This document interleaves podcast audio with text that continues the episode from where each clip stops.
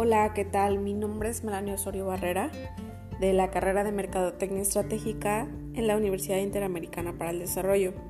En la materia de responsabilidad social, durante la semana 8, estaremos hablando acerca de la gestión ecológica y el bienestar social dentro de las empresas. Eh, hablaremos un poco de la capacitación y de los programas ambientales. También hablaremos acerca de la protección a la biodiversidad. Bueno, durante la capacitación en los programas ambientales, es importante saber que la educación ambiental resulta clave para comprender las relaciones existentes entre los sistemas naturales y sociales, así para conseguir una percepción más clara de la importancia de los factores socioculturales en la génesis de los problemas ambientales.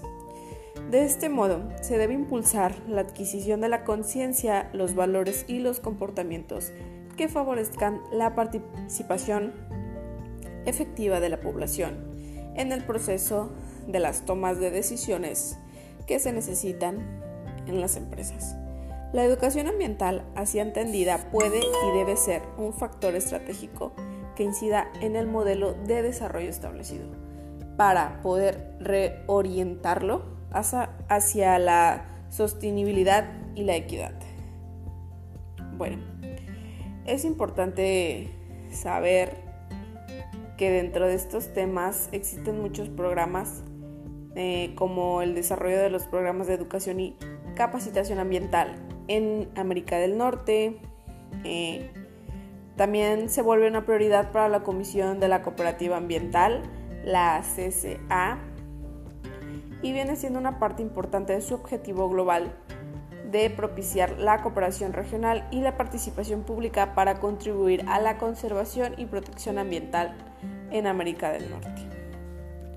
Como subtema, y no menos importante, tenemos lo que es la protección a la biodiversidad.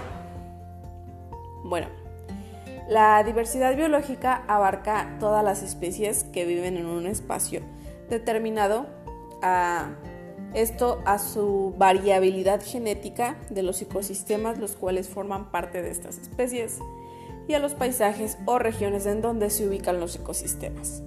La diversidad biológica ofrece los servicios de importancia económica y social como la polinización de cultivos, la protección de cuencas hídricas o la fertilidad de los suelos, siendo necesario para el bienestar y el equilibrio en la biosfera y por ende en la calidad ambiental para el desarrollo humano.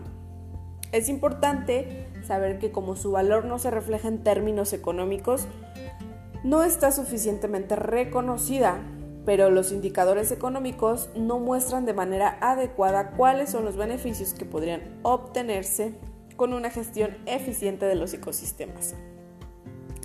Así, un país que tala sus árboles y agota sus recursos pesqueros reflejará una ganancia en su PIB, es decir,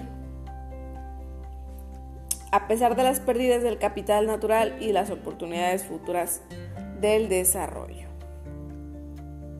Es importante saber que la preservación de las especies en el mundo se vuelve parte fundamental de la, de la biodiversidad que existe en nuestro país y de la variedad de vida. Es por esto la importancia de cuidarlos.